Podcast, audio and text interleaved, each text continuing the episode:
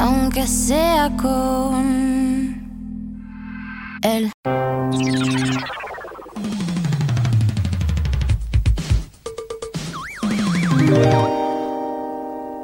El anime. ¡Uy! ¡Llámelo!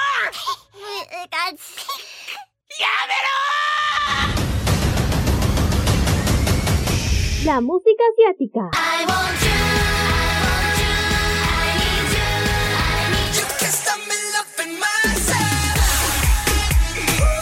El Fashion Geek. Ah, super kawaii. Y mucho más está en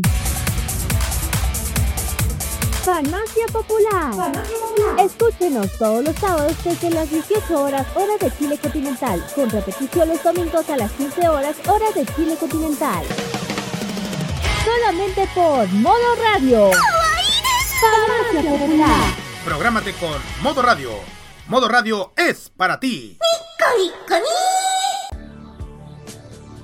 En Modo Radio te ayudamos a enfrentar de mejor manera el coronavirus. Existen varias fuentes de contagio indirecto tanto del coronavirus como de otras enfermedades que pueden ser neutralizadas con elementos existentes en casa.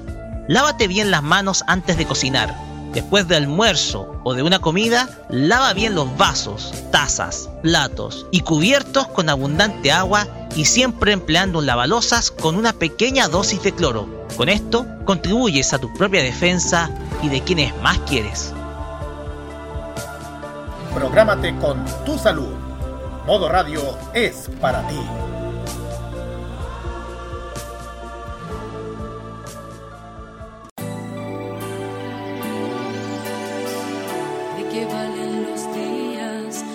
Estás ahí? ¿De qué sirven las flores si no hay jardín? ¿De qué sirve el trabajo, la vida, el porvenir? Si no escuchas la radio para ser feliz. ¿De qué valen la playa, la montaña, el sol? Este Chile que nace necesita voz, tomados de la mano, asociados en la acción. La radio de las radios, Radio Total.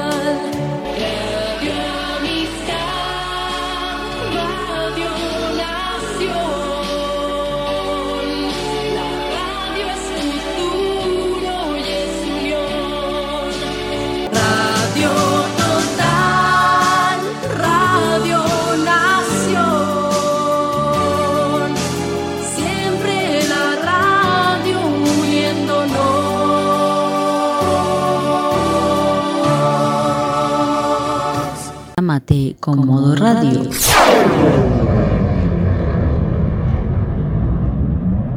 Modo radio es para ti.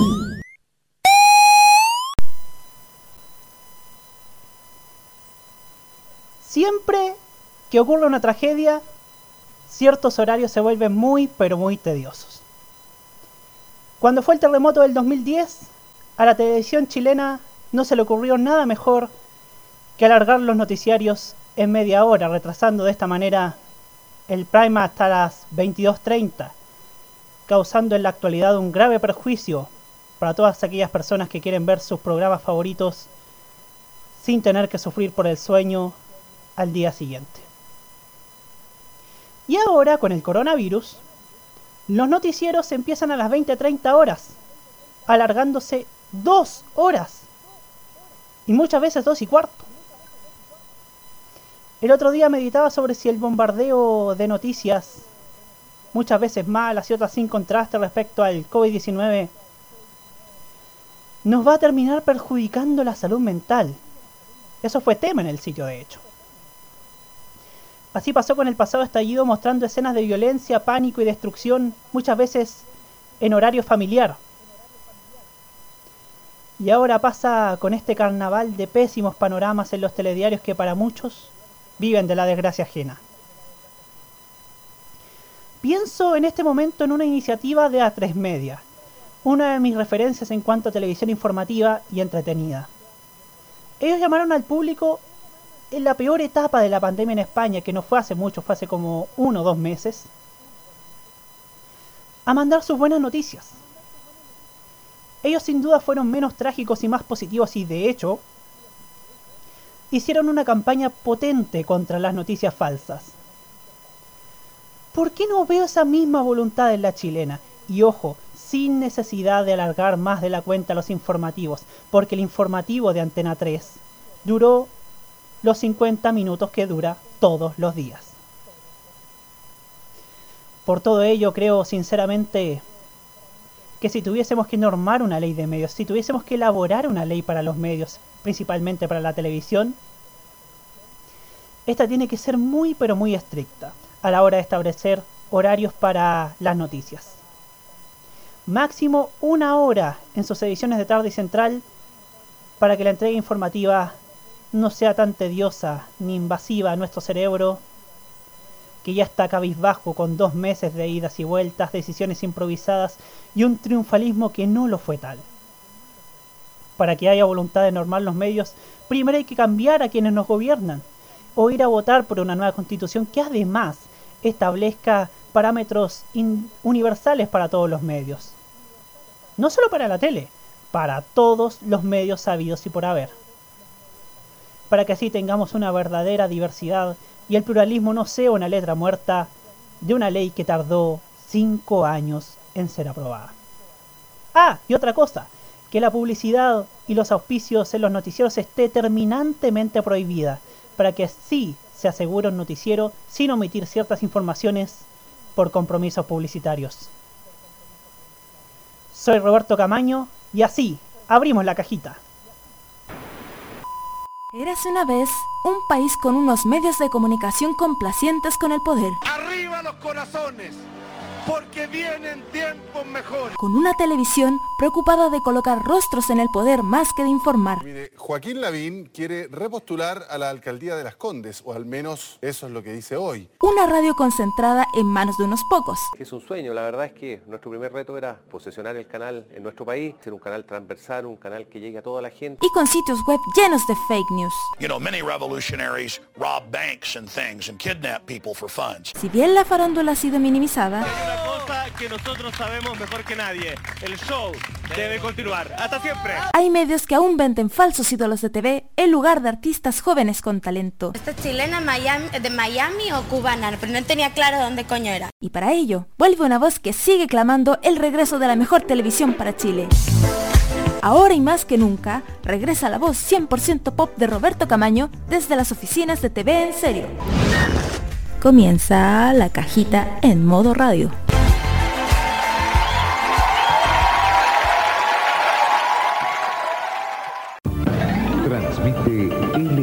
LS86, América, desde La Plata, Buenos Aires, República Argentina.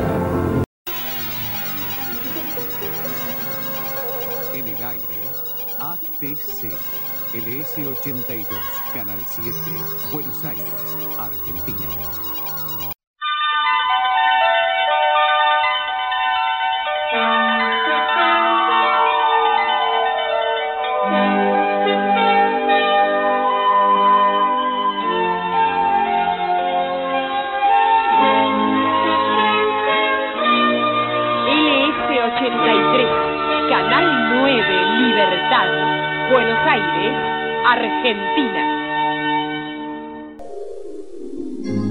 Desde Buenos Aires, transmite Telefe. LS84 TV, Canal 11, República Argentina.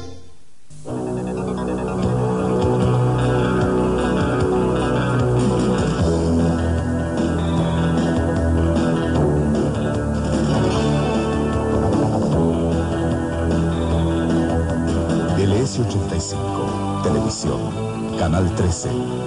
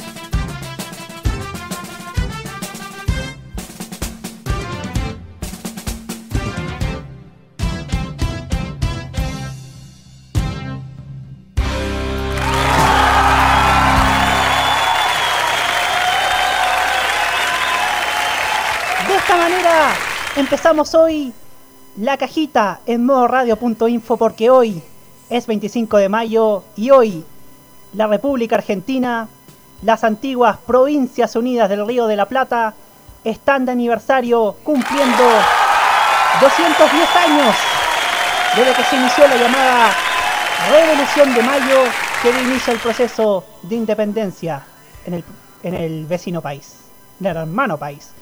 Por eso el programa de esta noche estará en un 90% dedicado a la Argentina. Hablaremos sobre nuestra conexión con el país trasandino y esperamos que ustedes, quienes nos están escuchando, también participen de esta mini tertulia que vamos a elaborar en el primer bloque de este programa. La editorial de Hugo Cares Navarro nos contará sobre cómo influyó, cierto, para bien o para mal, la industria televisiva argentina en nuestro país. Contaremos además acerca de un escenario complicado para la ficción en Argentina, similar o más chungo al que pasó acá en 2002 cuando se cerró el área dramática de Canal 13, o el año pasado nomás cuando se cerró la de TVN, ¿cierto?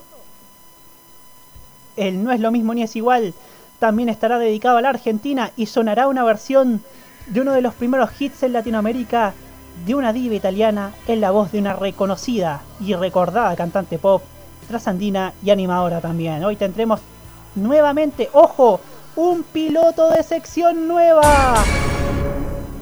Porque tendremos a Nicolás López Caballero que nos tendrá semana a semana, si Dios quiere, novedades en cuanto a música italiana. Y también hablaremos sobre esa estafa piramidal en la que prestan su voz y su rostro varios famosos derribetes menores, ¿cierto?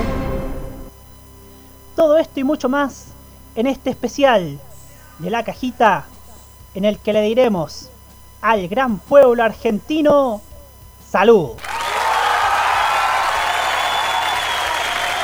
Redes sociales, Facebook, Instagram y Twitter nos pueden buscar en modo radio CL y pueden comentarnos con el hashtag la cajita MR. Tenemos nuestro WhatsApp más 569 95 33 0405 y más 569 9472 5919 y nos pueden escuchar en envivo.modoradio.info, Tuning, Monkey Boo y la aplicación de modo radio hecha por nuestros amigos de arqueo.cl. Y queremos iniciar el programa de hoy, un programa dedicado a la Argentina, con, un, con una portada musical dedicada obviamente a Argentina. Porque hoy tocaremos solo música trasandina de distintas épocas y distintos estilos también.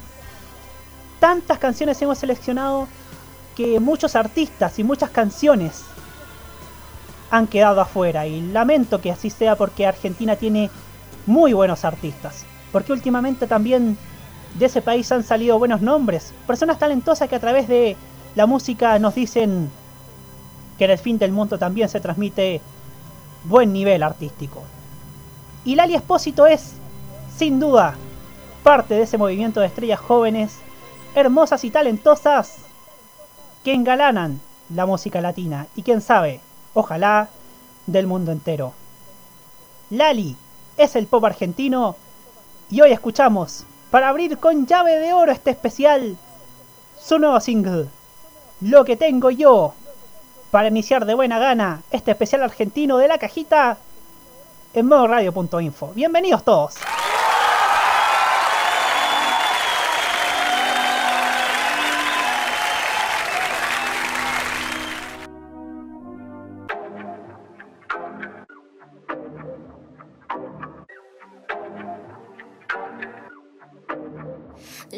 No sé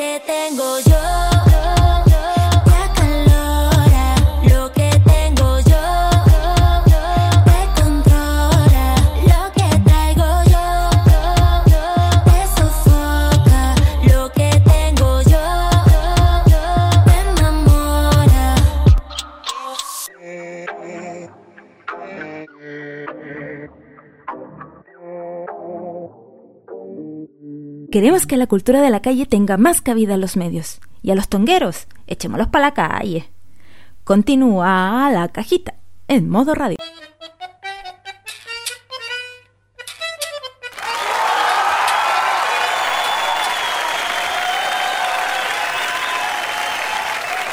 ...21 horas con 14 minutos... ...seguimos aquí para empezar la cajita en modo radio.info... ...ojo... ...estamos a punto... ...a punto... ...de recuperar... ...lo que habíamos perdido hace varios meses... ...así que la dejo ahí... ...Dios quiera... ...Dios quiera... ...que... ...todo prospere... ...en los próximos días... ...bueno... Vamos a iniciar... eh, ...hablando sobre cómo... ...nos conectamos nosotros con la República Argentina, ¿cierto? Yo creo que muchos de, de las personas que veían el cable, ¿cierto? Veían, por cierto, a través de Telefe, a través de América, de ATC, ¿cierto? Eh, ¿Qué es lo que transmitía la televisión de ese país? O sea, yo puedo decir, por ejemplo, que en 2001, que fue la primera vez que tuvimos cable en serio, al menos mi tía, eh, yo creía que América América era el segundo canal grande de Argentina. El tiempo me iba a demostrar, cierto, lo equivocado que estaba, porque porque igual la historia de, de Argentina, de la televisión argentina, nos dice que hubo varios canales grandes. Fue fue la TV estatal en los 70s, fue Canal 9 en los 80 y fue Telefe en los 90 que hasta el día de hoy se disputa el liderazgo con Il Trisi. De hecho, uno cuando veía, cierto, en las notas de los noticieros chilenos acerca de Argentina y veía este esos microfonitos de ese sol tetracolor, yo no sabía, por ejemplo, que era efectivamente de el, el sol de Canal 13, ¿cierto? De, Ar- de Artear, o sea... Y cuando veía el TN, ese T y la N formada por, por líneas rojas y azules, yo creí que su significado era televisión nacional o televisora nacional y no todo noticias.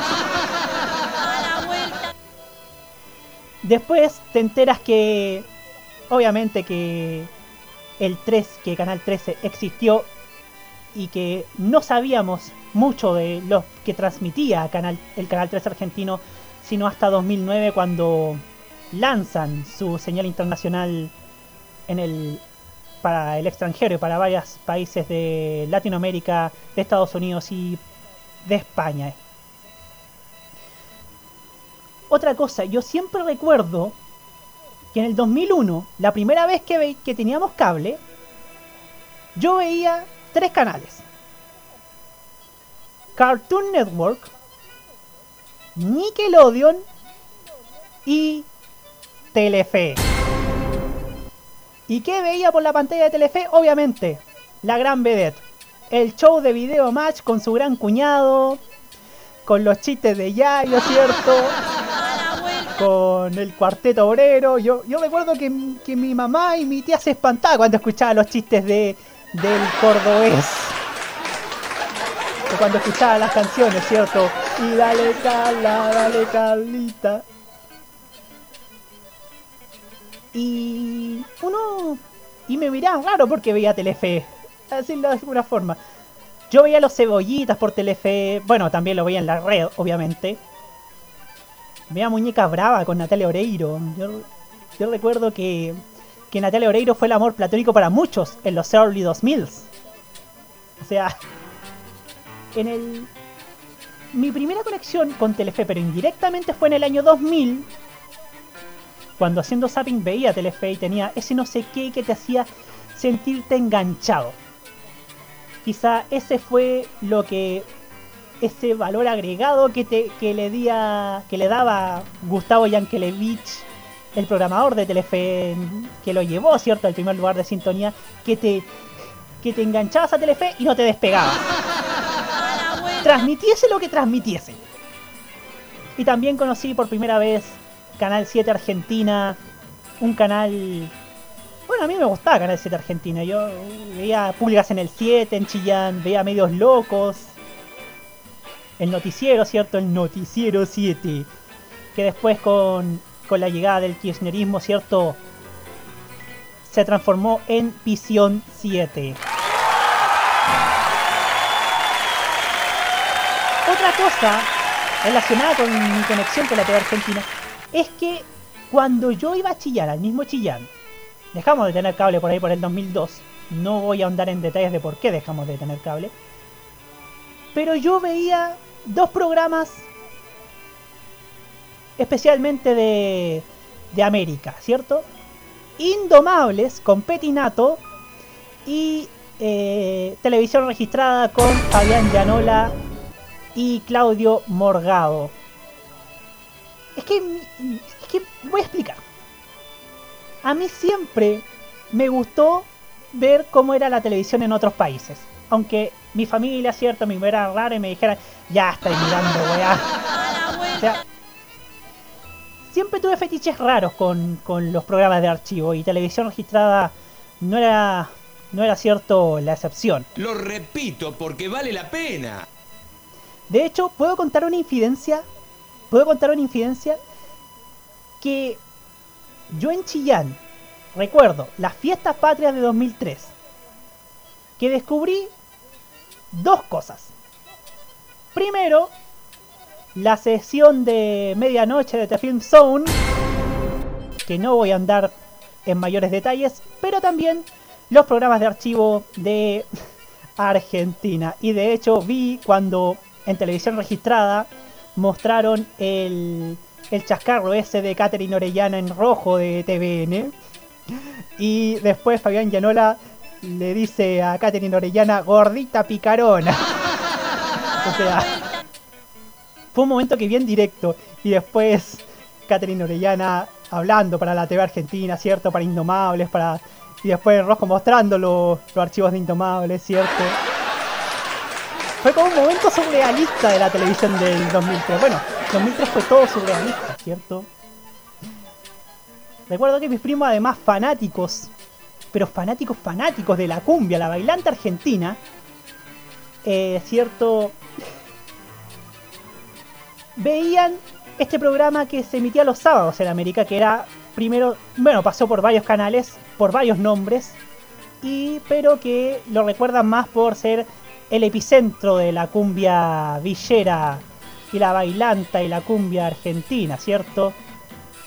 Me refiero por supuesto a Siempre Sábado, que posteriormente se llamó Pasión de Sábado, donde cantaba Ráfaga, cantaba Antonio Ríos, cantaba, cantaba La Rosa, no te lo puedo creer, cantaba Mr. Gato, o sea, era, era tremendo eso, o. Aquí me dice Roque Espinosa, hablando de TV Argentina, en el año 2000 vi varias series de anime por Canal 7. En ese entonces la residencia de estudiantes tenía BTR. Yo, le, claro, en Canal 7 pasaban, cierto, las tres mellizas. Llegaron a pasar Digimon también, o sea... No es raro, es raro ver ver anime por Canal 7. ¿Qué más puedo contar? Puedo contar, por ejemplo, que varios, varios rostros de la TV argentina llegaron, llegaron a Chile con invitados a, a los estelares, ¿cierto? Yo recuerdo que vino que vino Marcelo Tinelli a los programas de Gonzalo Bertrán y después en el día del lunes mostraban, se encadenaban a Telefe para, para mostrar en directo el programa de Tinelli. También vi a Susana Jiménez, que de hecho en los 80 también vino, vino como invitada de sabor latino. Muy viejo, muy viejo. Recuerdo también que vino, que venía, vino Polino, vino Viviana Canosa. Ahora último vino Aníbal Pachano al bailando chileno. Que de hecho ahí quedó por. Que de hecho no vuelve Pachano porque está en el grupo de riesgo hoy día. Redebuta bailando por un sueño, pero que tendrá muchas, pero muchas, muchas modificaciones. Y lamentablemente no estará Pachano y eso que le está haciendo muy bien en el bailando nacional.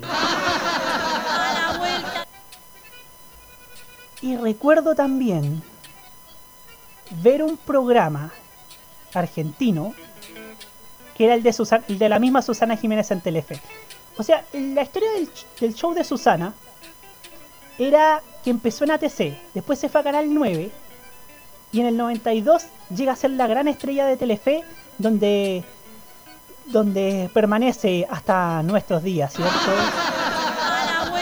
Y hasta el momento y hasta el momento se disputa el reinado de la tele de la tele trasandina con, con la señora Mirta Legrand, que, que actualmente hace sus almuerzos en el 13. Claro que ella ahora está en el grupo de riesgo, obviamente, y le está reemplazando Juanita Vial. Y sobre la TV Argentina nos dice Nicolás López, me recuerdo que era chico, una vez me enfermé y no fui al colegio. Se perdió el control remoto de la TV y el único canal que tenía para ver fue América. En la mañana vi noticias e incluso me volví adicto por unas semanas al almorzando con Mirta Legrand. Lo vi un buen tiempo y cuando salía de vacaciones escolares no me lo perdí. Hasta que le perdí el rastro y no lo vi más. O sea, un particular.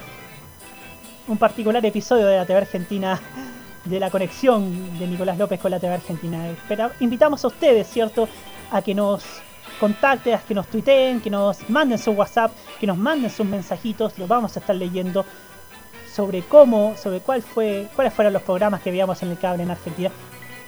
También está utilísima, ¿cierto? Utilísima este recordado canal de cable que nació de, de, hecho de un programa que desfiló por no sé cuántos canales en la TV de Buenos Aires y que actualmente está convertida en una marca de aseo y la limpieza en ese país.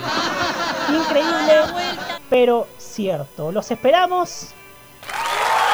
Ya vamos a andar en más en más detalles, ¿cierto? De lo que fue la, la industria argentina de las ficciones argentinas. Ya vamos a hablar acerca de las ficciones en Argentina, porque están en una situación terrible con el coronavirus, mucho, pero mucho, mucho peor.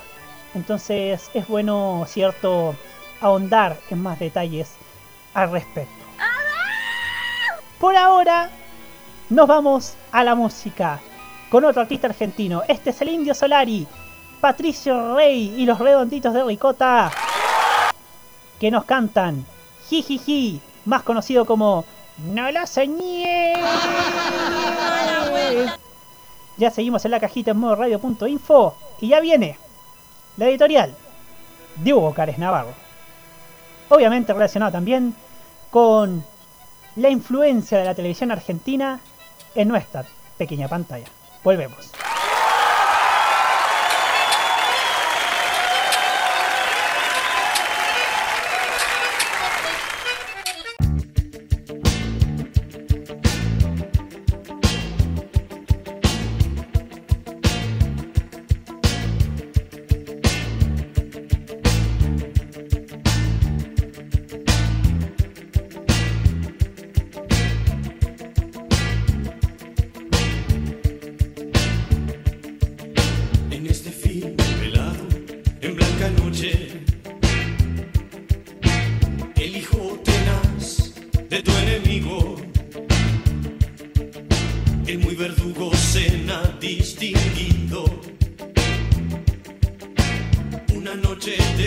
cristal que se hacen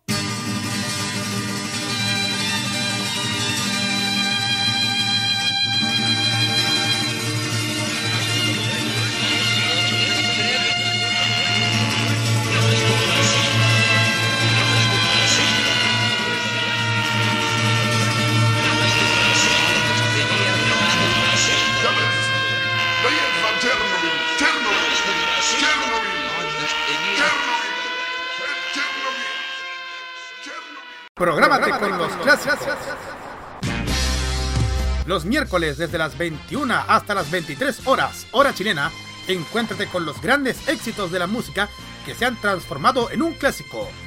Todas las semanas, Rocky Espinosa te lleva a un recorrido de 50 años de música y distintos estilos a través del clásico de los miércoles. Modo clásico. Prográmate con Modo Radio. Modo Radio, es, para, ti.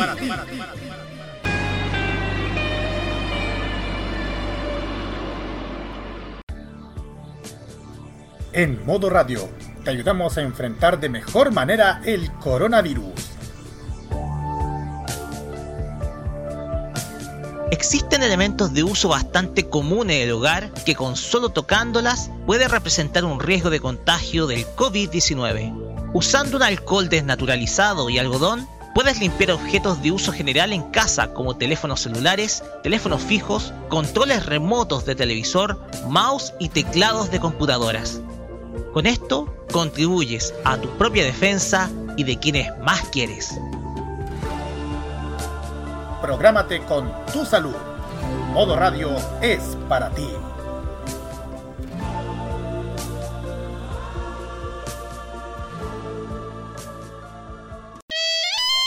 Y ahora bailar con Luciano Pereira, como tú.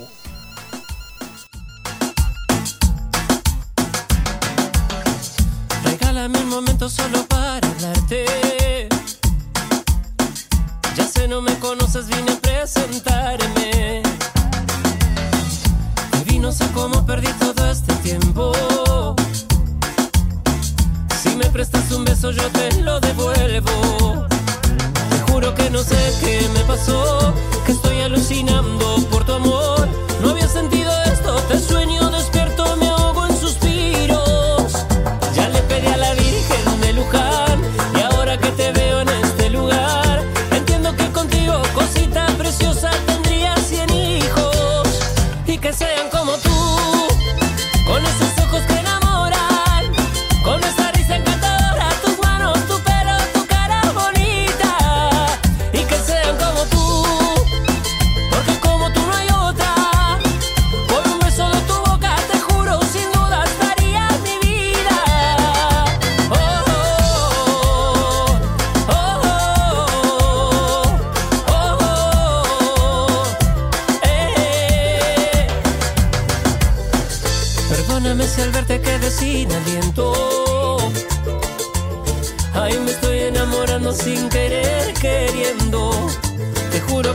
Sé qué me pasó, que estoy alucinando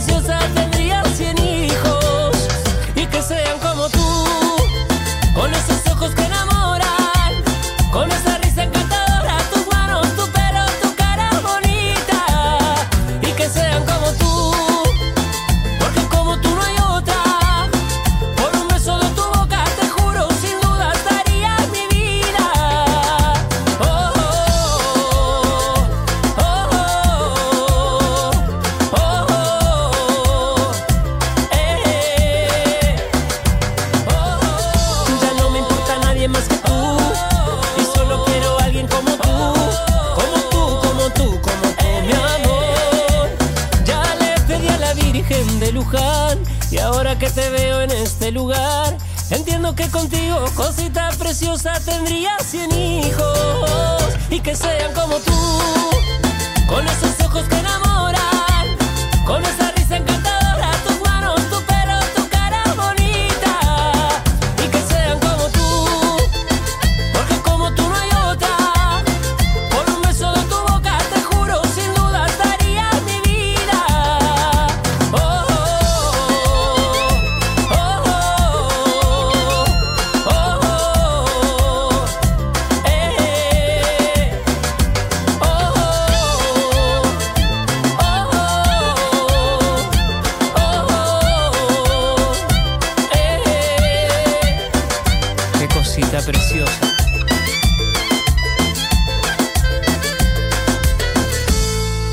Hagamos que la resistencia popular sea 100% pop y a los plaza que hablen solos. Continúa la cajita en modo radio.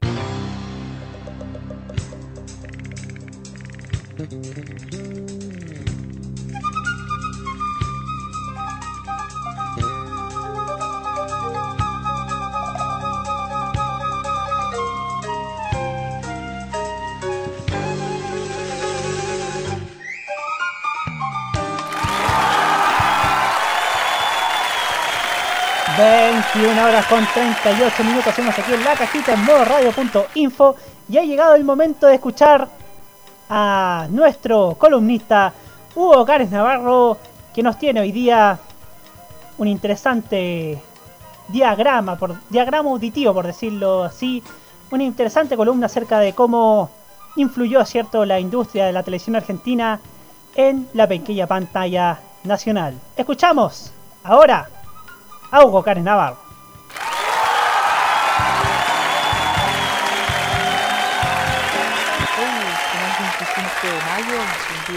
Propicio para estudiar y conocer en parte la influencia de la televisión chilena, de la televisión argentina en nuestro país.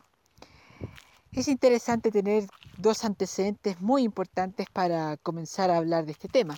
El primero tiene que ver con que la televisión argentina surge en 1951, mientras que la televisión chilena comienza a oficializarse solamente en el año 57 a través de la Corporación de Televisión de la Universidad Católica de Valparaíso y en Santiago el año 59 pero oficialmente y de una manera más bien pública la televisión solamente comienza a tomar impulso a, partir de 1962. Segundo dato antecedente importante para entender todo esto es que la televisión argentina, si bien surge con un impulso estatal importante a través del Canal 7, en 1960 se autoriza la creación de televisoras privadas. En nuestro país, como es sabido, la industria televisiva chilena fue impulsada especialmente por las universidades, por los estudiantes más que nada, luego el interés superior de las universidades, y solamente en 1969 comienza a aparecer el papel del Estado como impulsor de la televisión nacional. Luego de aclarado estos dos antecedentes muy importantes, tenemos que entrar a analizar de que la industria de televisión argentina ya en los años 60, o sea, cuando nuestra industria nacional estaba comenzando a surgir, la industria argentina era una de las más apetecidas y una de las más rentables y más atractivas dentro del mercado latinoamericano, por no decir el primero. Entonces, no solamente llevaba varios años adelante eh, en su creación, sino también varios años eh, experimentando modelos televisivos y adaptando también una masividad que nuestra televisión chilena recién estaba probándose. Es por eso que la televisión chilena comienza a imitar procesos, ciclos, programas similares, por no decir los mismos que se estaban realizando en Argentina. El caso más importante de todos es nada más ni nada menos que el caso de Sábados Gigantes, el más importante y principal programa de nuestra televisión, que era una imitación del famoso programa Sábados Circulares de Pipo Mancera. Durante estos 15 primeros años de la televisión chilena, se trató de ver mucho lo que estaba haciendo esta tan consolidada industria televisiva argentina que nosotros vimos a través de importantes ejemplos como ficciones tales como Nino, el, Papá Corazón, en donde conocimos este personaje que era La Pinina, interpretado por Andrea del Boca, muy famoso en su momento, estamos hablando de los primeros años de la década del 70, y también algunos programas como Almorzando en el 13, que en su primer momento trató de ser una imitación al muy famoso Almorzando con Mirta Legrand. Esto comienza a, parar a partir de los mediados de la década del 70 con dos fenómenos que están pasando eh, en las dos partes de la cordillera.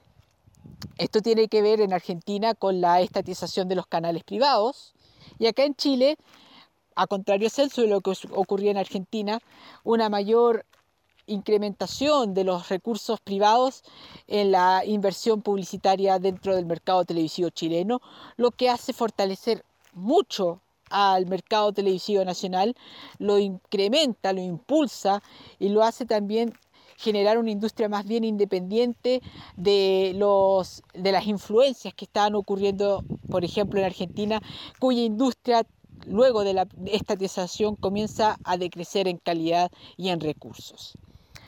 Por eso tenemos 10 o 15 años en donde la televisión chilena comienza a adaptar modelos más bien cercanos a los que estaban ocurriendo en ese instante en España o, o importando material de países como México, Venezuela, ya países muy fuertes y que ya estaban superando a la industria y al mercado argentino de televisión. Llegamos al año 90 y en Argentina experimenta un proceso muy importante dentro de la historia de la televisión en su país, que es la reprivatización de los principales canales televisivos. Hablamos especialmente del Canal 13 y del Canal 11.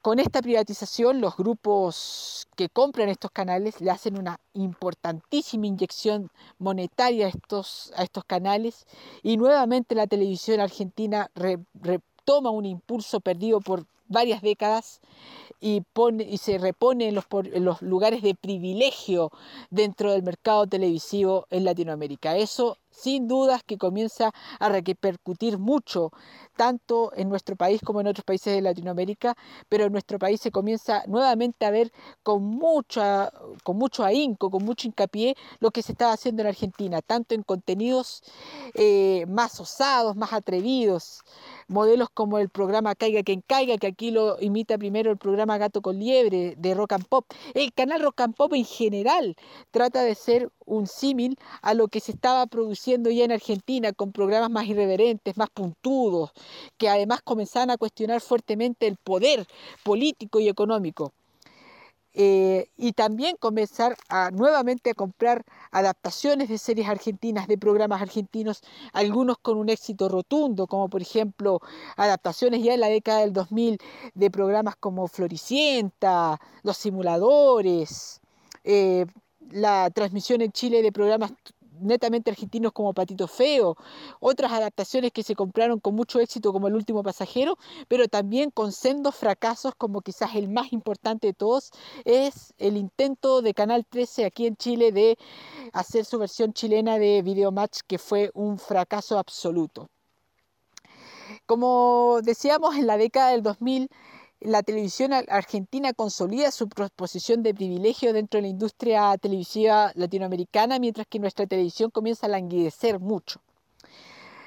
Eso sí, nuestro país sigue adoptando y comprando formatos argentinos, reiteramos, con gran éxito en algunos casos.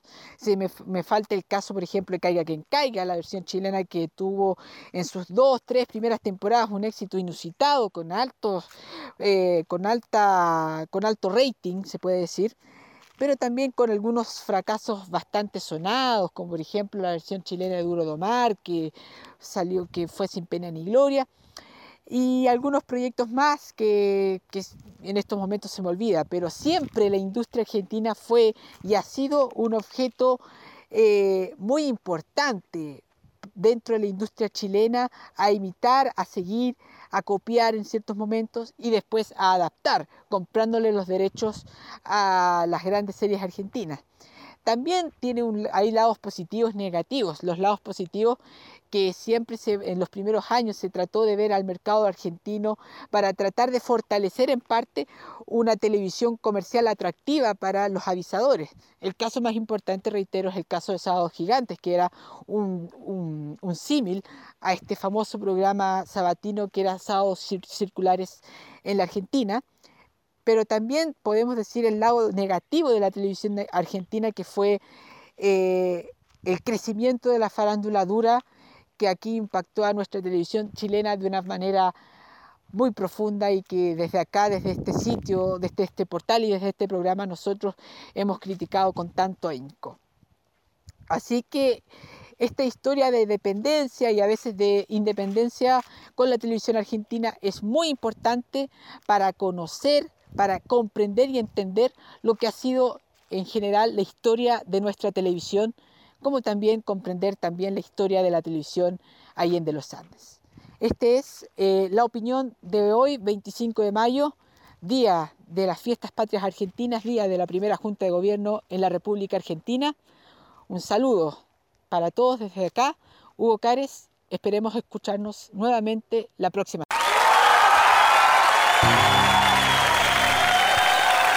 Excelente, impecable, como cada semana la columna de Hugo Cárez Navarro. Y es verdad, y es verdad, la televisión argentina ha impactado fuerte en la chilena, para bien, tanto como también para mal. Pues bien, nos vamos ahora a la música. Nos vamos con Axel y esta canción que es el leitmotiv para varios, incluyéndome como persona y varias personas. Porque creemos que todo lo bueno y lo malo que recibimos al final siempre termina devolviéndose. Todo vuelve. Escuchamos ahora en la cajita en modo radio.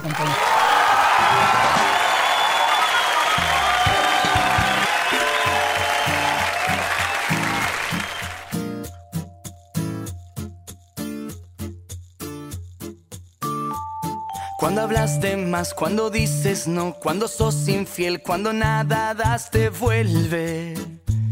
Cuando haces llorar, cuando discutís, cuando te crees mejor que todos vuelve. Cuando haces la paz, cuando gracias das, cuando abrazas a un enfermo siempre vuelve. Cuando compartís, cuando sonreís, cuando das sin esperar también te vuelve. Vuelve, todo vuelve.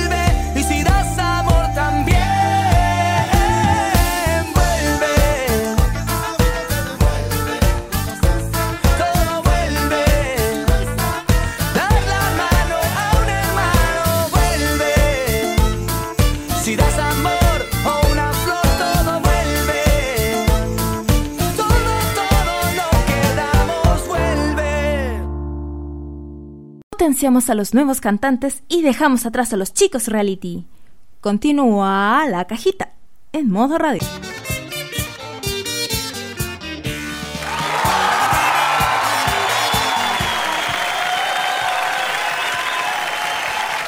21 horas con 51 minutos. Seguimos aquí en la cajita en modo radio.info.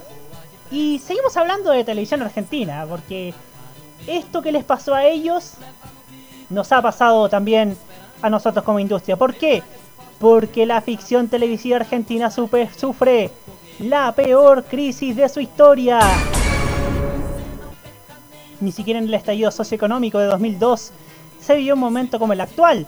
No hay ficciones argentinas al aire, ni tampoco grabaciones en curso ni proyectos con fechas concretas de inicio. Uh. La tira diaria de producción local corre serio riesgo de discontinuarse por un largo tiempo. La posibilidad firme de que Polka, la principal productora de ficción, cierre o achique su estructura, reconvirtiendo su presencia en el mercado audiovisual, puede ser apenas el comienzo de una nueva era en la TV abierta argentina. Más allá del condicionamiento coyuntural de la pandemia, lo cierto es que de hace tiempo la ficción televisiva de producción nacional está en peligro de extinción. En este contexto, bien vale hacer una radiografía de la situación repasando algunos números concretos sobre los costos de producir programas de ficción nacional, sus posibilidades de recuperación económica, sus ventajas y desventajas frente a las latas extranjeras y la realidad sobre el trabajo actoral, para descartar mitos y pensar su futuro. Por ejemplo, en la industria televisiva argentina, solo Polka, cuyo control accionario lo tiene el grupo Clarín, y Underground, que el año pasado se vendió a NBC Telemundo, producen activamente ficción. No es casualidad que ambas empresas tengan corporaciones mediáticas detrás, los retrasos en los pagos de los salarios de los 400 trabajadores de Polka que desde hace 25 años produce ficciones ininterrumpidamente es un síntoma de una crisis que está lejos de superarse. La decisión del grupo Clarín de dejar de programar en continuado una ficción diaria en la pantalla de Il Trisi fuerza a que Polka achique su estructura y hasta busque algún comprador, imitando el modelo de Underground. En la tele, la plata se mide por horas producidas. Si no hay ficción, si no hay producción, no hay dinero para solventar la estructura. Explicaron desde Polka. ¿Cuánto cuesta producir ficción? A ver, según pudo averiguar página 12, a quien citamos como fuente, a través de distintas fuentes del mercado, la hora televisiva de una tira diaria de prime time argentino hoy tiene un costo que varía entre los 3 y 4 millones de pesos para una temporada de por lo menos 120 episodios. Ese es el valor de cada capítulo, alrededor de 40 mil dólares. Esa diferencia del 25% entre el piso y el techo del costo depende del nivel de producción, de las figuras que participan, del número del elenco, del esquema de grabación en interiores y exteriores, si es contemporáneo de época, si es comedia policial, entre otras cuestiones. En el caso de un unitario de tres emisiones de calidad internacional, que requiere de otro tipo de recursos, locaciones, actores postproducción, el valor de un episodio fluctúa entre los 150.000 y 200.000 dólares. El vínculo contractual de las productoras independientes con los canales no es uniforme y depende de la relación histórica. Los contratos entre las partes suelen ser a tres meses, con renovaciones por mismo periodo. En ocasiones puede haber una cláusula que garantice un contrato por seis meses, con renovación automática según cláusula de rating, un piso mínimo de audiencia. En todos los casos las productoras cobran con el dinero acordado con los canales por episodios terminados y entregados. Si no hay episodios cerrados y o emitidos, no hay contraprestación económica. De cualquier manera, las empresas productoras pueden recibir anticipos sobre todo el momento de empezar a grabar. En el caso de Polka, que para el mercado local abastece exclusivamente a Iltrisi, con el que comparte dueño, los adelantos económicos del comprador son habituales. A diferencia de lo que cuesta la producción de un episodio de ficción, cada episodio de la novela Jesús, que Telefe emite en el prime time con los más altos índices de audiencia de la TV argentina, le costó a Viacom, Viacom CBS, alrededor de 7 mil dólares. Esa cifra es la que le pagó por capítulo a la Iglesia Universal del Reino de Dios para su emisión en la Argentina. El monto de valor de una lata varía cada mercado, según forma de pago, relación histórica entre las partes, etc. Suponiendo un total, un dólar de a 88 pesos, 67 más 30%, cada episodio de Jesús le sale a Viacom con menos de 700 mil pesos. Cuatro veces menos que lo que le saldría a producir una ficción local, a un local a un dólar. A 120 pesos el costo de un episodio extranjero escala a 840 mil pesos. Complicado igual, ¿ah? un tema muy complicado. Claro que en este caso la comparación no es solo odiosa, sino también injusta, o al menos no contempla las diferencias artísticas, laborales y económicas de cada tipo de ficción. A nivel artístico es claro que los enlatados que hoy conforman la mayor parte de la programación de Telefe tienen audiencia, pero no construyen identidad cultural. Lejos están las novelas turcas o las brasileñas de reflejar la sociedad actual. A nivel laboral, los enlatados no dan trabajo a actores, di- directores, guionistas, productores, vestuaristas, maquilladoras ni al resto del personal técnico. Las latas extranjeras pueden cosechar audiencia, pero dañan el mercado televisivo local. Eso es indudable, sobre todo cuando aparecen como la única opción para tener ficción en pantalla. Una cosa es que sea un recurso, otra que sea el sistema. Si Telefe, el canal líder de la TV argentina, no produce ni programa ficciones nacionales, ¿qué le queda al resto de las pantallas? Es un tema que siempre, siempre, siempre me pregunto cada vez que una ficción una ficción turca le gana una ficción lo- local. Vaya que estuve indignado cuando, cierto, cuando Esta novela turca de Mega, le ganó por mucho a una serie nacional que tuvo más contenido como la serie que hizo, que transmitió TVN sobre la vida de Daniel Zamudio. O sea, es una, o sea, es como un círculo vicioso y además es peligroso el hecho de que si no hay público para ficción local, entonces no va a haber ninguna opción para la industria televisiva, cualquier país que sea, sea la chilena, sea la argentina, cualquiera, no hay cierto posibilidad de surgir, posibilidad de, posibilidad de exportarse al mundo. Una novela turca, por muy, una novela turca o brasileña de estas bíblicas de récord, por muy exitosas que sean, por muy masivas que sean, no constituyen una identidad local, no le da trabajo al talento local. Usted dirá, ya, pero los que doblan las novelas turcas son chilenos, ya, pero los que ganan siguen siendo los turcos, no ganan los chilenos. O sea, hay que. No es, no es para nada chauvinista ni nada, pero cuando un país, cuando la televisión de un país invierte e impulsa el talento local, sea de la forma que sea, sea de una serie, película, novela o de la forma que sea, esa industria sin duda tiene un valor agregado. Y espero de todo corazón, además, que Il Trisi eche pie atrás con la cancelación de Separadas. Un- yo estaba viendo la novela, yo creo que sería un error cancelarla y dejarla sin final, o al menos que tenga una continuidad por YouTube. Ojalá que el coronavirus pase lo más rápido posible en Argentina para que así vuelva a estar esta tira al aire y que tenga un final decente como, como manda, ¿cierto? La industria televisiva. Bueno, nos vamos ahora a una genia, a la gran, a la Sole, Soledad Pastoruti. Y esto que se llama Adonata, aquí en la cajita, en modo radio.info.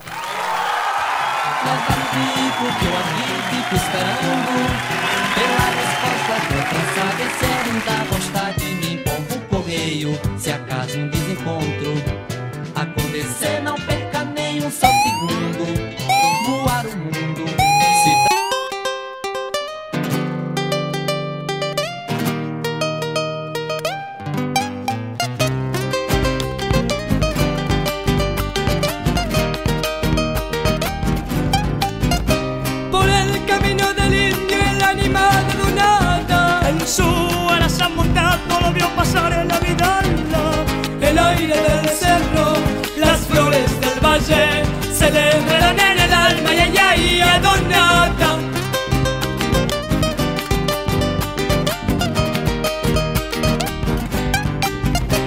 Una luna tucumana que luna piedra y camino. Y junto a la pobrecita lo llora montes y ríos.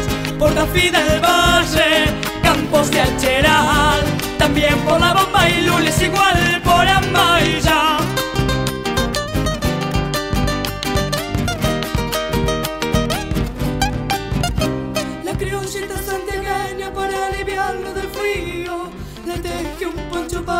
pagador perseguido Allá por barrancas y por Salavida La humilde con la mirada le busca guarida. Ahí anda Doña Atahualpa por los caminos del mundo Por una copla por lanza marcando los cuatro rumbos. Que Dios lo bendiga, lo tenga en la gloria Por tanto recuerdos lindos y por su memoria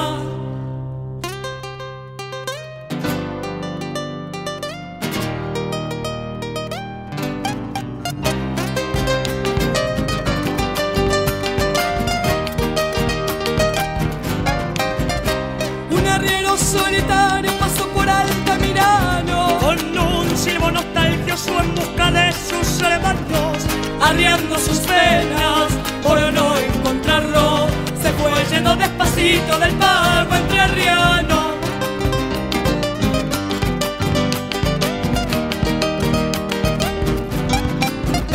Se viene grande día por el cerro colorado Y en las espinas del churqui se estrella un rayo cortado. Despierta la niera con la agua y chaqueña San Francisco de Chanier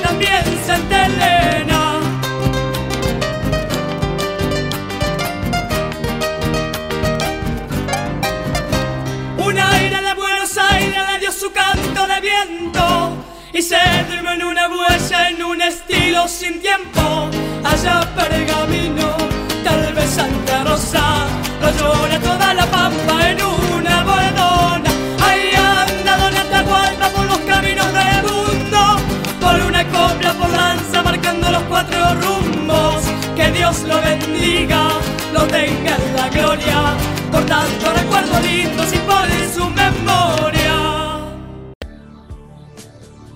En modo radio, te ayudamos a enfrentar de mejor manera el coronavirus. En una situación de cuarentena, lo primordial es quedarse en casa. Evita salir innecesariamente a otros lugares, principalmente espacios cerrados los cuales son sitios de potencial amenaza del contagio. Solo hazlo si necesitas comprar suministros o medicamentos. Recuerda, estas no son vacaciones, por lo que evita ir a sitios de veraneo en estos momentos. Con esto, contribuyes a tu propia defensa y de quienes más quieres. Prográmate con tu salud. Modo Radio es para ti.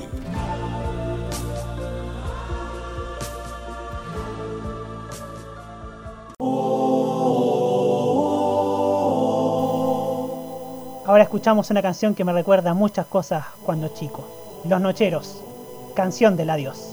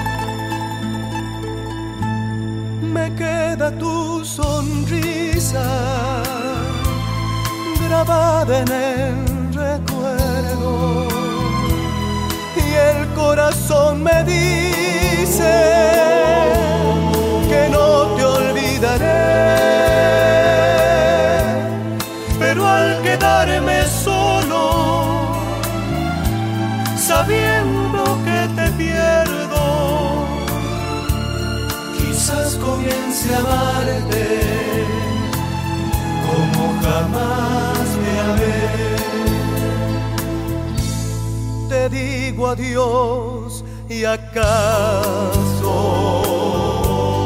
En esta despedida mi más hermoso sueño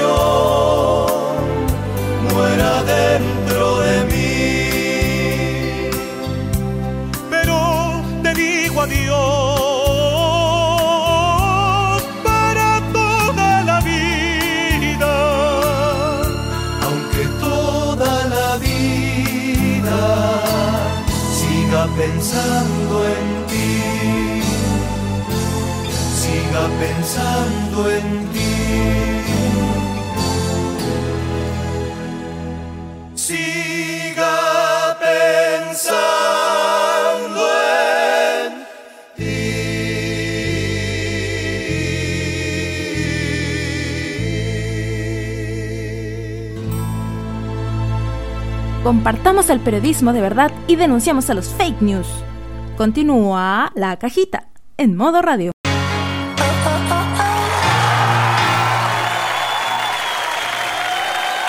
Ya son las 22 horas con 8 minutos, estamos aquí en la cajita en modoradio.info y ahora llega un nuevo piloto de sección.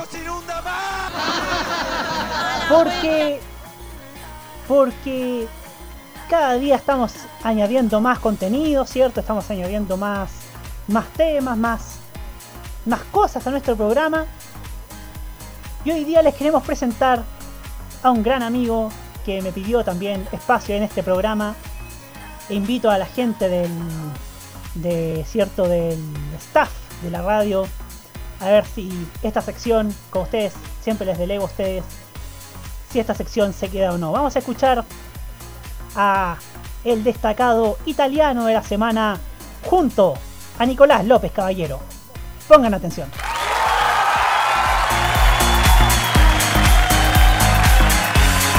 Ciao, buongiorno, buon pomeriggio, buonasera a seconda della ora che ci ascolti. Benvenuto a questo spazio con i successi della musica italiana di oggi, che portiamo in esclusiva ogni lunedì per la cajita di Motoradio. Nella nostra prima puntata vi portiamo un successo di quest'anno. Vincitore dell'ultima edizione del Festival di Sanremo e rappresentante dell'Italia per l'Eurovision, che quest'anno si sarebbe tenuto nei Paesi Bassi e che, a causa della pandemia del Covid-19, dovete essere sospeso. Quest'anno Antonio Diodato, o semplicemente Diodato, un giovane cantante di Aosta, ha presentato Fai rumore, il suo terzo brano al Festival della canzone italiana, dopo le sue esibizioni nel 2014 e 2018. Una canzone pop piena di sentimenti e malinconia che presentiamo oggi per la cajita di Modo Radio. Sai che cosa penso? Che non dovrei pensare. Che se poi penso sono un animale. Se ti penso tu sei un'anima. Forse è questo temporale che mi porta da te. E lo so, non dovrei farmi trovare senza un ombrello anche se ho capito che per quanto io fugga torno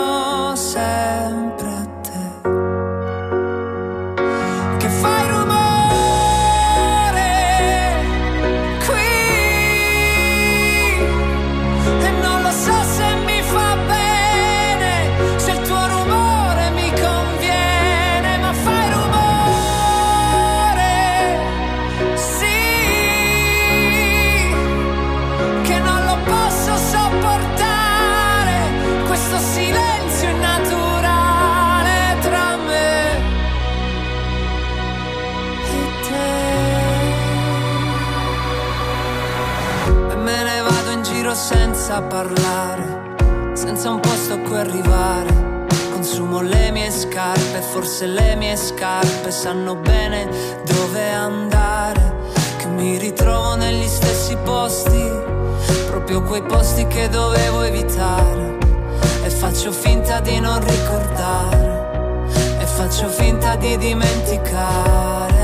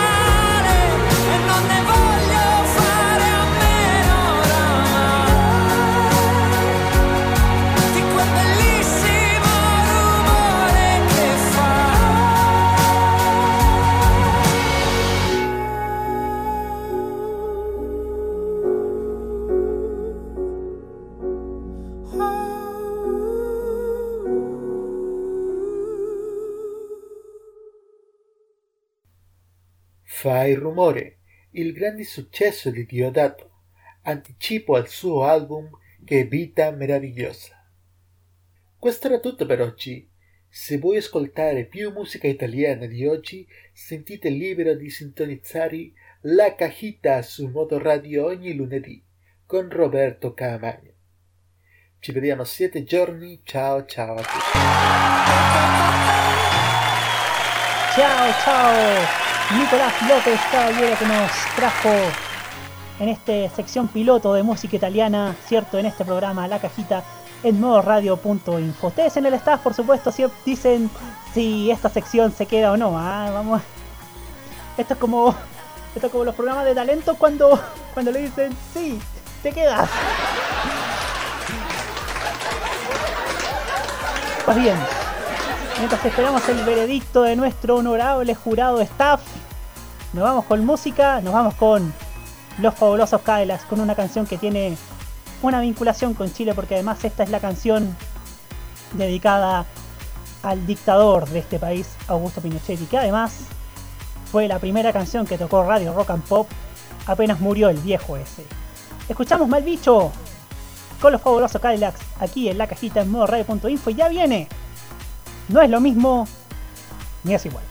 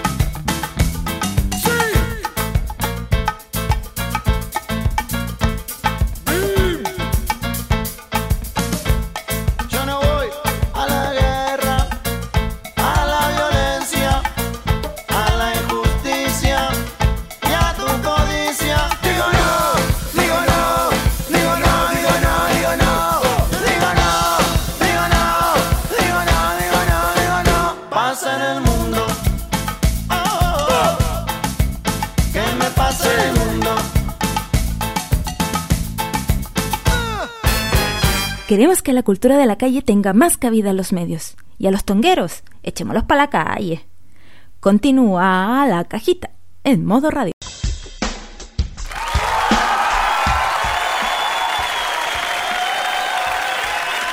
Señoras y señores, 22 horas con 19 minutos. Seguimos aquí en la cajita en modo radio.info y ha llegado una sección que ya es estelar.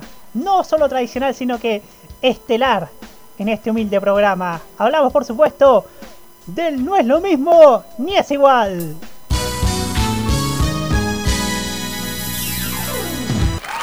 La sección que le trae cada semana aquellas versiones desconocidas de aquellas canciones muy famosas o canciones conocidas que quedan en el inconsciente colectivo de alguna u otra manera. Pues bien, como hoy día es el tema de este programa, de este capítulo, mejor dicho, de la cajita, es Argentina, vamos a escuchar primero la versión original de esta canción.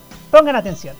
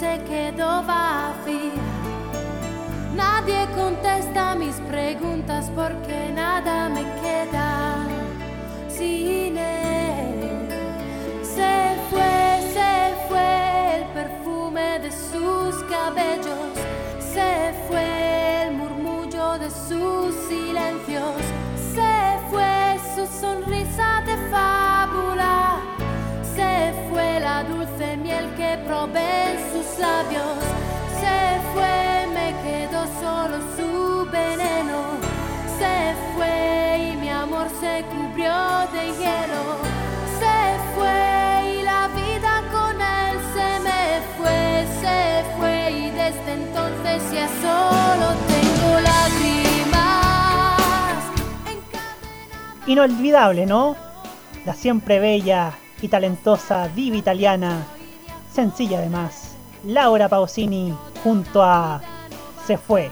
Les quiero contar que en el año 94, misma, misma versión, mismo año que empezó a sonar esta canción en las radios chilenas, en Argentina, primero, antes de Laura Pausini, se escuchó una versión muy particular de una recordada intérprete juvenil en ese entonces y que también incursionó en su minuto en la animación. Hablamos de Twiggy, una cantante adolescente argentina muy popular en ese país durante fines de los 90 que incluso se destacó en México. Escuchamos ahora la versión de Twiggy con No está.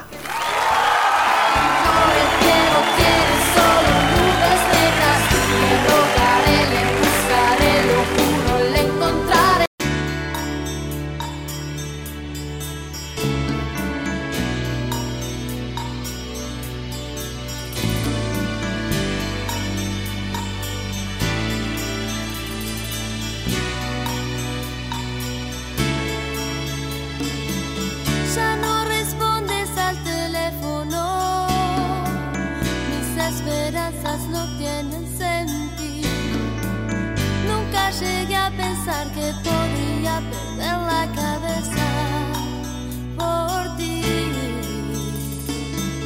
De improviso te fuiste aquel día, dejando un hueco en esta vida a mí. Y sin respuesta a mis por qué ahora me falta todo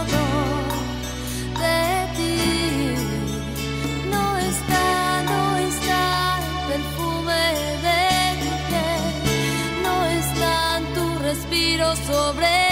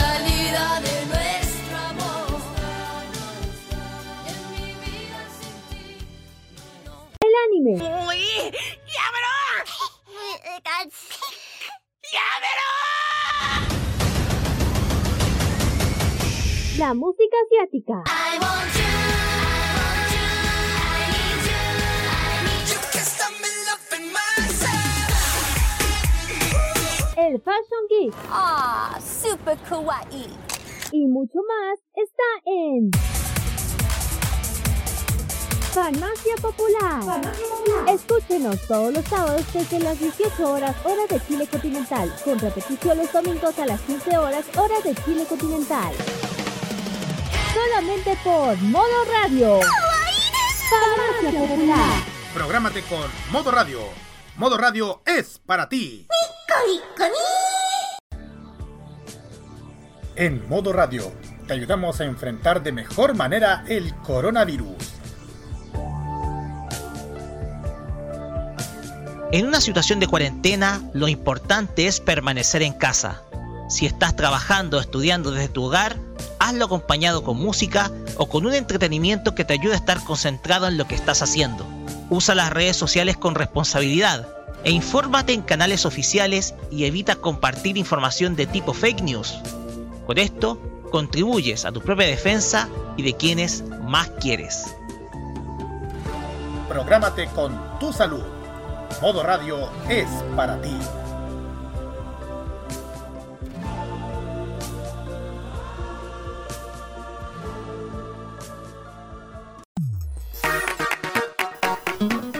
Pobres los ricos que creen que porque tienen más, porque tienen más plato, tienen más estatus, pueden mandar más que cualquier otra persona. Este es Floricienta. Pobres los ricos.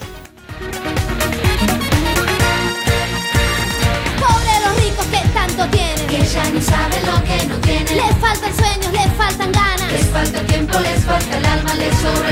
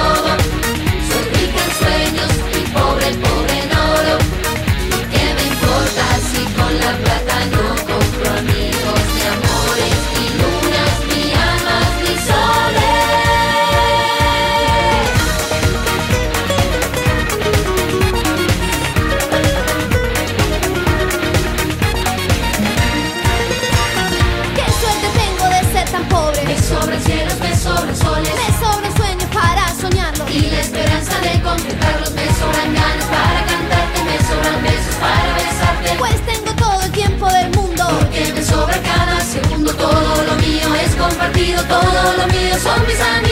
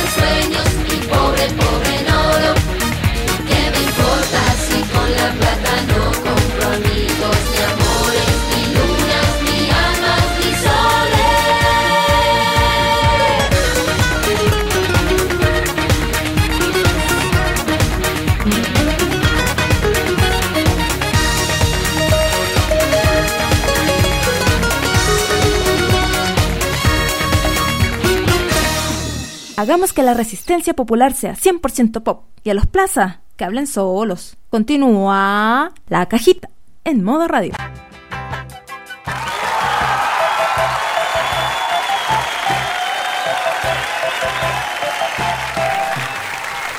...22 horas con 33 minutos... ...seguimos aquí en la cajita...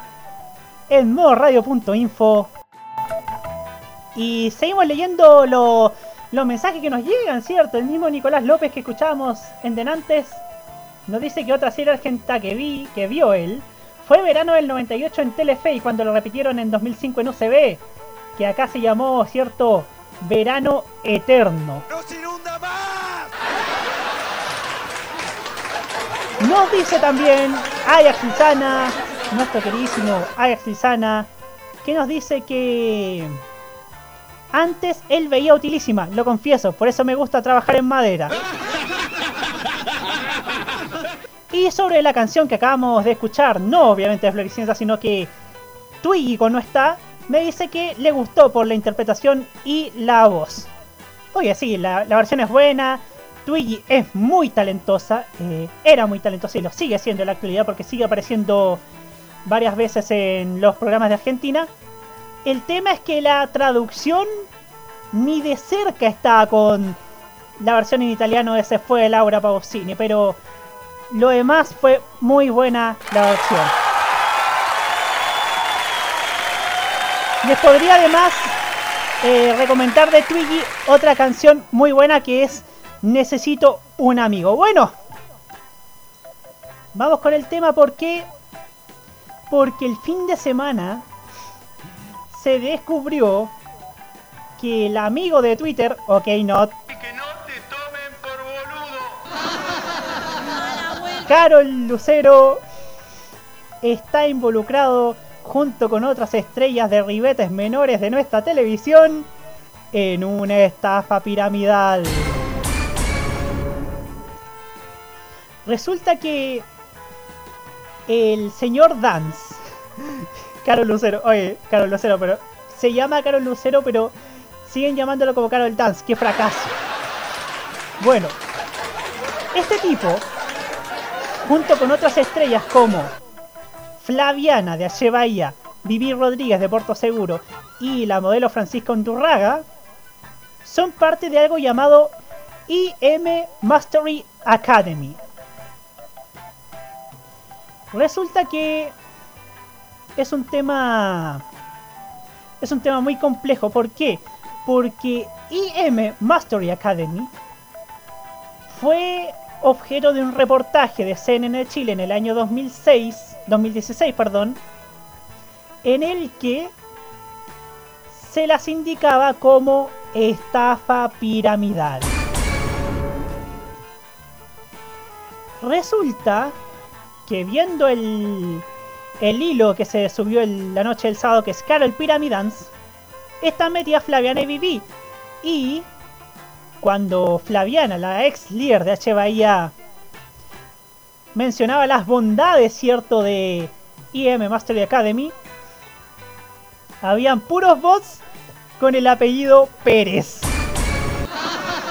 O sea, estoy viendo aquí José Pérez, Anita Pérez, Alberto Pérez. Solo falta que haya Juanito Pérez o Sol Pérez. Ya que hablamos de Argentina, Sol Pérez. Pues bien. Hay como, es como es como casi un sistema de palo blanco. No sé si no sé si ustedes me entienden, pero es como falsos seguidores que como tientan a una persona, a los incautos que lleguen a caer, a inscribirse en esta empresa fraudulenta llamada IM Master Academy, en la que está involucrado Carol Lucero y esta gente de lo más graneado, ok not, de la, de la farándula dura, la farándula negra de nuestro país. Y ojo, vamos a usar mucho en este en esta cháchara la, este hilo este audio de Roberto Navarro, mi tocayo de C5N y que ahora está en el destape. Resulta que Flaviana menciona más cuentas quienes serían estudiantes o líderes en este plan académico de estudios por internet. ¿Qué estudia? Jamás lo dicen. El marido de Mónica Tapia, que es esta trader, si es que se le puede llamar así, también es autor de un libro de bestseller. ¿Se fijan? Al igual que el posteo del evento de Carol Dance, también ponen los horarios en distintas ciudades con presencia latina. Un influencer con perfil de emprendedor. ¿De qué? Nadie sabe. Con consejos vacíos y aspiraciones de cantante. ¿Cuáles son esas seis facultades intelectuales? Por ejemplo, dice, aquí estoy viendo los pantallazos y dice, existen seis facultades intelectuales que la mayoría no trabaja. Por eso la minoría toma más ventajas. Pero ¿cuáles son? diga cuáles son. ¡No se inunda más! El primer chileno que se encuentra en esta maraña tiene pocos seguidores, más lideraría un equipo de influencers. Sería de la ciudad de Talca, pero pese a eso había alcanzado el nivel platino. Haciendo que nunca lo cuento. Hermano del personaje anterior, pero con un importante número de seguidores. Creyente en Dios, aunque yo creo que se saltó la parte de cuando Jesús expulsa a los comerciantes del templo de Jerusalén. Sus consejos son para el bronce. Este es un hilo del usuario Nico Désar que estamos leyendo para ustedes, para que tomen conciencia de qué es lo que pueden caer cierto en esta maraña. Él, él se llama Álvaro Garrido. Y él dice, emprendamos en Internet. Uno de sus fotos dice, 6. No agradeces. Ejemplo, no das like como agradecimiento a toda la excelente info que comparto. 2. Escuchas información errónea. O sea,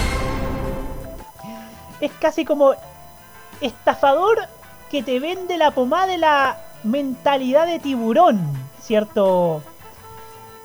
Del emprendedor, de mira, que yo soy mi propio jefe, o sea... Más cachivaches varios. Sale con la mandamás en el afiche y ha viajado a México a convenciones. Este es el reclutador estrella, de Talca al mundo. Y la vi, y la viví ahora Lee, ex Rodríguez, aparentemente reclutada por Flaviana, hay un patrón. Si ganan por reclutar gente que pague por cursos, van a buscar a aquellas personas que tengan la gran cantidad de seguidores. De momento, Baby Lee... Baby Lee. Baby Lee no menciona la Academy en su contenido. Y volvemos al Flaviana Trader, el perfil aparte que Flaviana se ha creado para reclutar. Es ilógico si pensamos que en su perfil oficial tiene más seguidores. La creación de este perfil me hace desconfiar de cualquier posible ingenuidad. Hasta el momento, en el contenido Flaviana no hemos visto alusión a alguna Carol Dance. Son dos empresas distintas.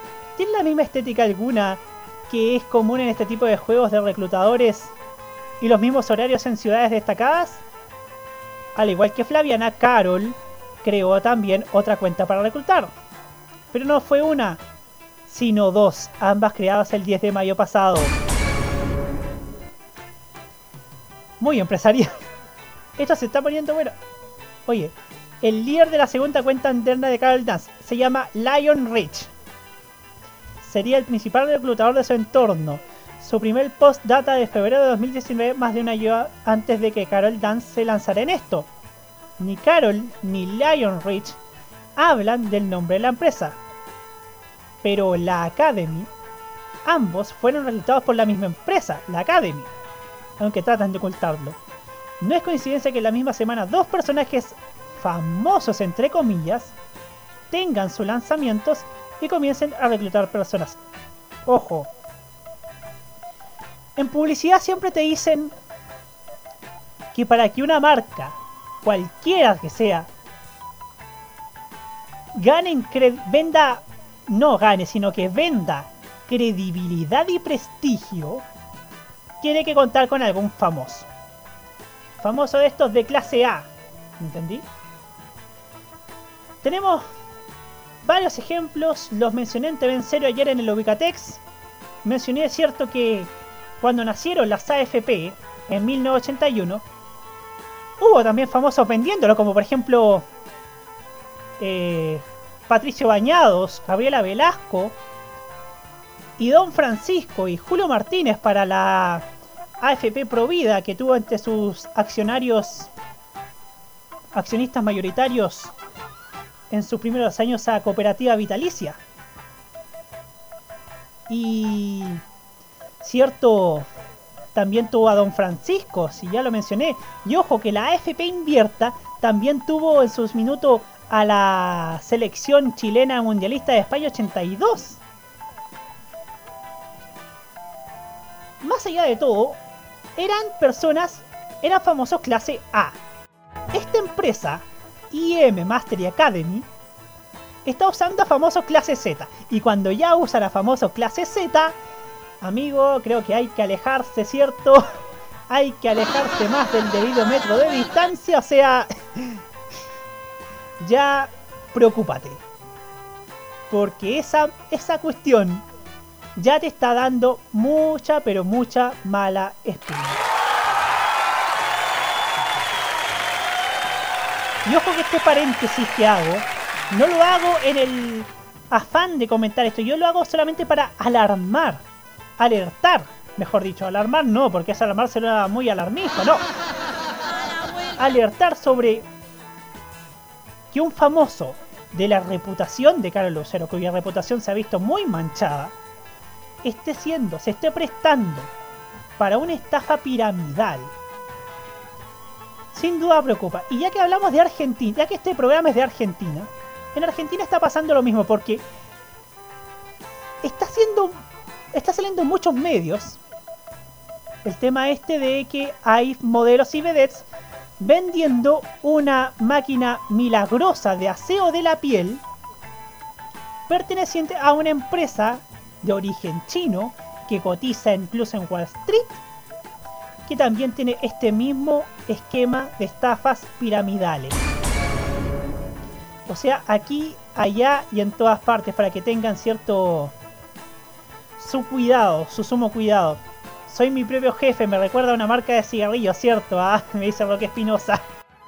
De hecho, una marca de cigarrillos a, fines, a principios de los 90 vendía este a como rostro un tipo que que es cierto se vendía como su propio jefe. Bueno, hablamos mucho de este tema que es parte, cierto, de la grasa de las capitales, como nos los canta Cero Girán, la grasa de las capitales, para ya luego cerrar este especial de Argentina de, los, de la cajita en modo radio.info. Ya seguimos para el cierre de este programa.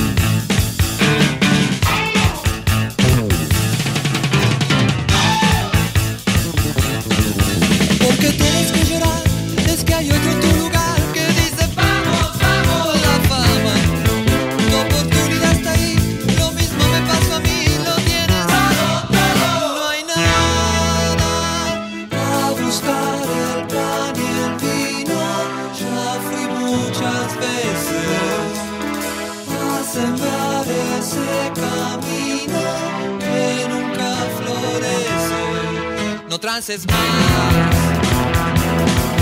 Con la cantina y con la cantora, con la televisión cantadora, con esas chicas bien decoradas, con esas viejas todas quemadas, gente remita, gente careta, la grasa inunda cual fugaceta.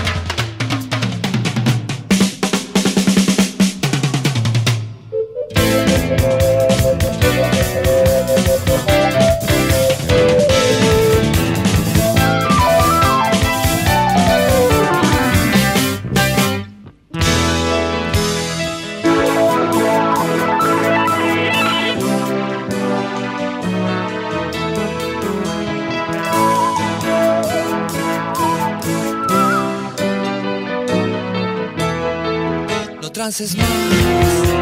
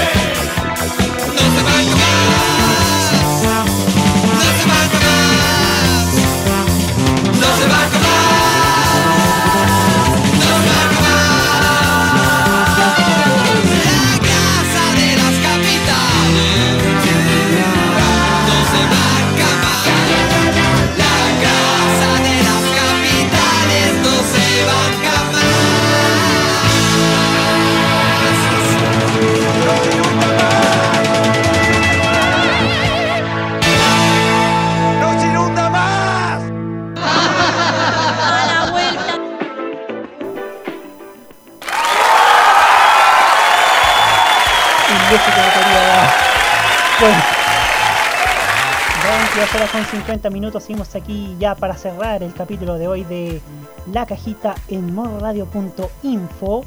Queremos agradecerle las tremendas sintonías, obviamente vamos a estar posteriormente en el podcast en diversas plataformas en las que estamos como Spotify, Mixcloud, Google Podcast, Breaker Audio, Radio Public y las que se sumen porque vamos a seguir y obviamente este programa más lo tomo como una terapia para, para olvidarme un poco de lo chungo que se pone la cosa allá afuera. Y este especial sin duda me ha gustado, es uno de los mejores programas que han salido de esta, de este, de esta temporada de la cajita en modo radio aquí, en modo radio.info. Ya, vamos con los saludos.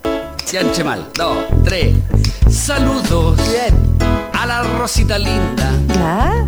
Que es súper buena. ¿Para qué? Para agitar la cosita. ¿Pero cómo? Bueno, también, eh, un saludo, saludos. Sí. Saludos a Nicolás López, saludos a Loreto Manzanera, Jax Sana, nuestro jefecito Roque Espinosa, Jaime Betanzo, saludos al que a mi amigo de Curicó, Martín Correa Díaz, a, a mi vieja Olga Oriana Riquelme, a Pablo Ortiz, cierto que hoy día estaba estaba apoyando el tema de UDEX sin conexión, creo que es importante que se denuncien las precariedades que aún ocurren en una de las casas de estudios más importantes del país. Hay temas que no se han solucionado y qué bueno que estos temas se den a conocer y ojalá que en, este, que el capítulo del sábado de Contrainformación se hablen de estos temas. Creo que Contrainformación le hace bien no solo a periodismo UDEX, sino que también al, al, al periodismo en general, de que se conversen estos temas. Así que una- un aplauso también para ese gran valor que es Pablo Ortiz.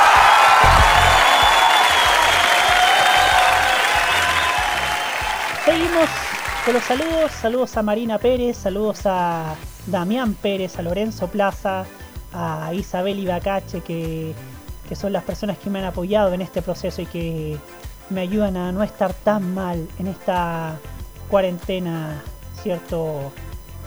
Que tan mal nos ha hecho. Bueno, así termina un capítulo, un capitulazo, ¿cierto? De este programa de la cajita.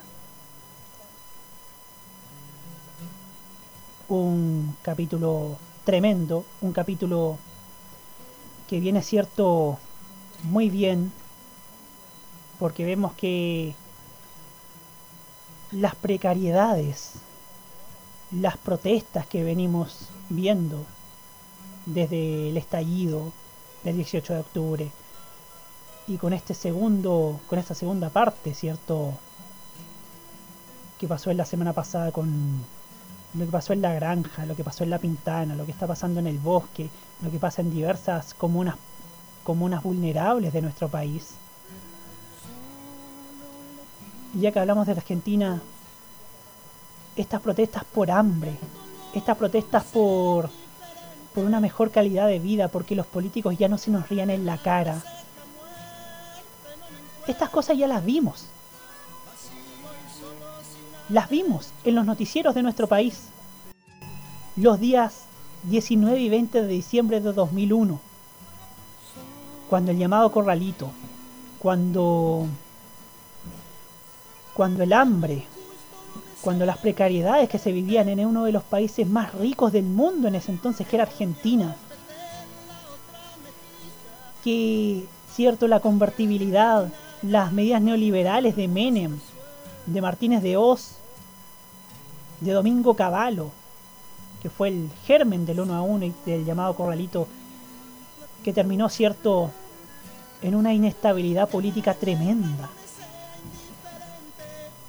La huida de De la Rúa en helicóptero y su, y su renuncia. Los cinco presidentes en un mes que tuvo esa nación. La inestabilidad financiera. La inestabilidad política también. Que ocurrió en todo el año 2002. Sin duda eso ya se vio y lo estamos padeciendo. Quizá no en la forma en que se vio en Argentina, pero sí en la forma a la chilena, ¿cierto? Un estallido a la chilena que se vio en octubre, que se está viendo ahora con estas protestas por hambre. Y créanme que que las cajas, el plan, de la- el show de las cajas, como se vio en los matinales, no ayuda en nada. No solucionan el problema de fondo, que es que las personas que viven en estas comunas comunas vulnerables, comunas humildes, que han sido históricamente postergadas, que incluso han sido abandonadas a favor del del del narco, de la delincuencia, y que nadie haga nada. Sin duda eso ya se vio en Argentina. Lo bueno es que la crisis de Argentina desembocó en un proyecto histórico, nacional y popular que le cambió la cara a esa nación. Y estoy seguro que acá va a pasar lo mismo. Quizá no ahora, pero quizás sí la gente tome conciencia que votar no da lo mismo. Que farrearse la democracia es terrible. Que hubo una opción aparte de Piñera. Y por el gran por la gran la alta abstención que hubo en 2017 se eligió a Piñera. Y los resultados ya los vemos. Y son los mismos que, que ocurrieron en Argentina en diciembre de 2001. El desenlace todavía está en veremos. Esperamos que sea un final feliz. Este país ya no puede seguir esperando. En Argentina hubo soluciones concretas. Y ahora con Alberto Fernández está, después de cuatro años de un gobierno terrible como lo fue Mauricio Macri, Alberto Fernández está haciendo muchas cosas en tan poco tiempo. Incluso su labor del coronavirus ha sido aplaudida por las autoridades competentes como por ejemplo la Organización Mundial de la Salud. Nosotros más que salir a buscar a viejas a viejas glorias de la política de izquierda, tenemos que buscarnos una cara nueva. Nosotros tenemos que buscarnos en sí un Alberto Fernández que nos saque, cierto, de esta de esta situación de incertidumbre política, que uno no sabe qué va a pasar después del coronavirus, con estas decisiones erróneas que ha tomado Mañalich, con estas decisiones terribles que ha tomado el gobierno central. Uno piensa que el las alcaldías han llevado de mejor manera la, estas cosas que vivimos en marzo y creo que si no se hubiesen tomado las medidas en su minuto, hoy día sería otro el panorama. Pero reitero, estas cosas que hoy padecemos ya las vivió Argentina hace 14 años. Un país que nadie pensaba que iba a caer, cayó en octubre de 2019. De la clase política y sobre todo de nosotros los ciudadanos, depende de que todo esto haya valido la pena. Nos vemos la próxima semana con un nuevo capítulo de la cajita en modo radio.info. Nos vemos. ¡Chao!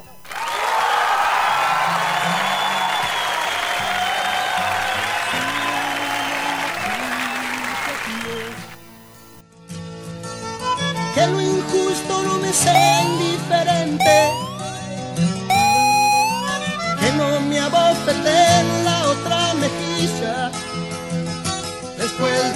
una garra me arañó esta suerte.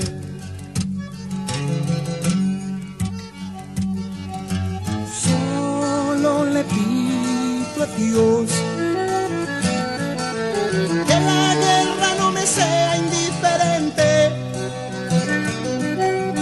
Es un monstruo grande y pisa fuerte toda la pobre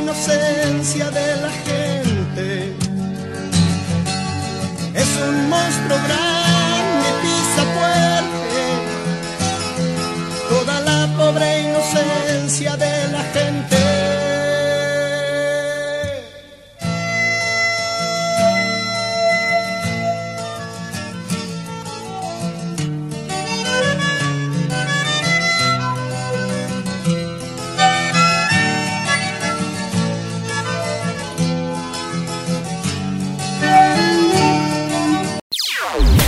opiniones emitidas en este programa son de exclusiva responsabilidad de quienes las emiten y no representan necesariamente el pensamiento de modoradio.cl.